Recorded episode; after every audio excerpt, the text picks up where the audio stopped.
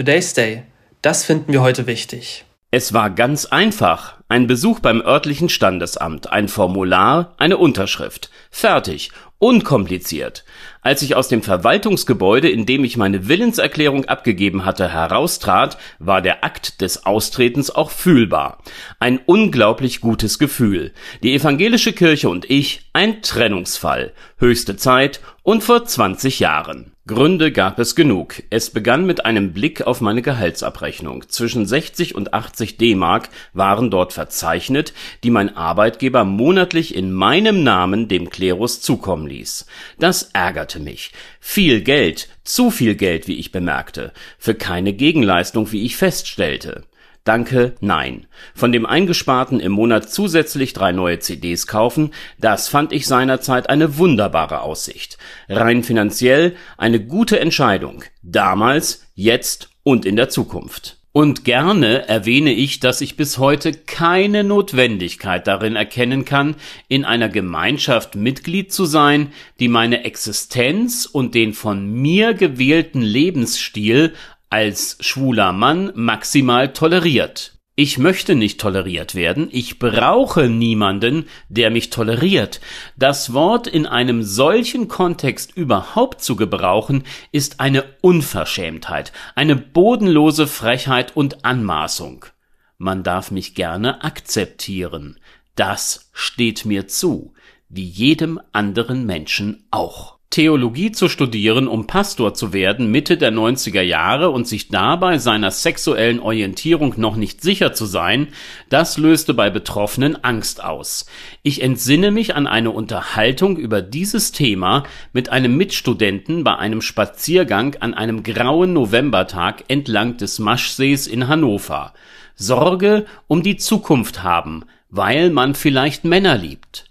Wie mein damaliger Gesprächspartner sich nun auch immer ausgerichtet haben mag, er ist schließlich Pastor geworden. Dann wäre da noch die Kirche als Arbeitgeber, da habe ich gute und sehr schlechte Erfahrungen gemacht.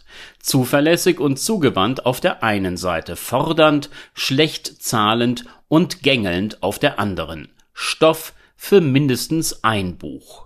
Nun aber zum sehr aktuellen Anlass dieses Artikels. Die katholische Kirche, sie verliert zunehmend Mitglieder. 500.000 Menschen verließen die Glaubensgemeinschaft im vergangenen Jahr. 2021 waren es bereits 359.000 gewesen. Gründe dafür gibt es reichlich. Da sind zum einen die Meldungen über immer wieder bekannt werdende Missbrauchsfälle und den Umgang der Amtskirche damit.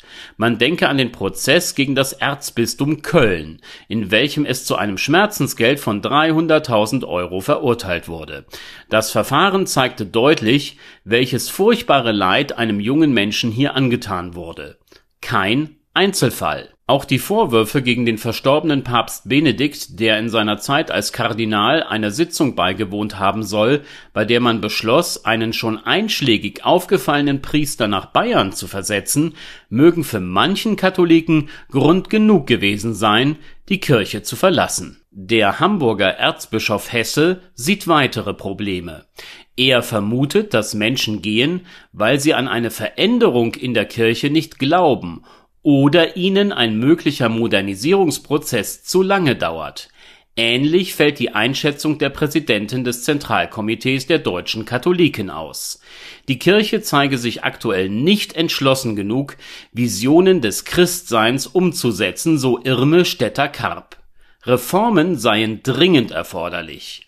Und damit es überhaupt weitergehe, müsse man innerhalb der Kirche dafür kämpfen. Das, so sagte sie der Zeit, sei beschämend. Bei den evangelischen Glaubensbrüdern sieht es übrigens nicht besser aus. Sie verloren 2022 380.000 Mitglieder.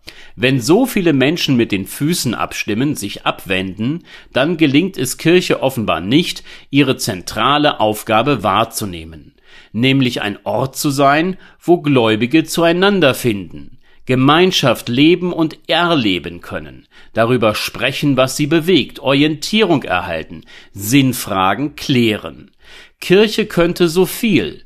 Im Moment allein gelingt es ihr offenbar nur schlecht, das überzeugend zu zeigen. Das ist traurig für jene, die glauben und sich einen Ort des Zusammenhalts und der Geborgenheit dafür wünschen. Today's Day, ein Projekt von netkiosk.digital.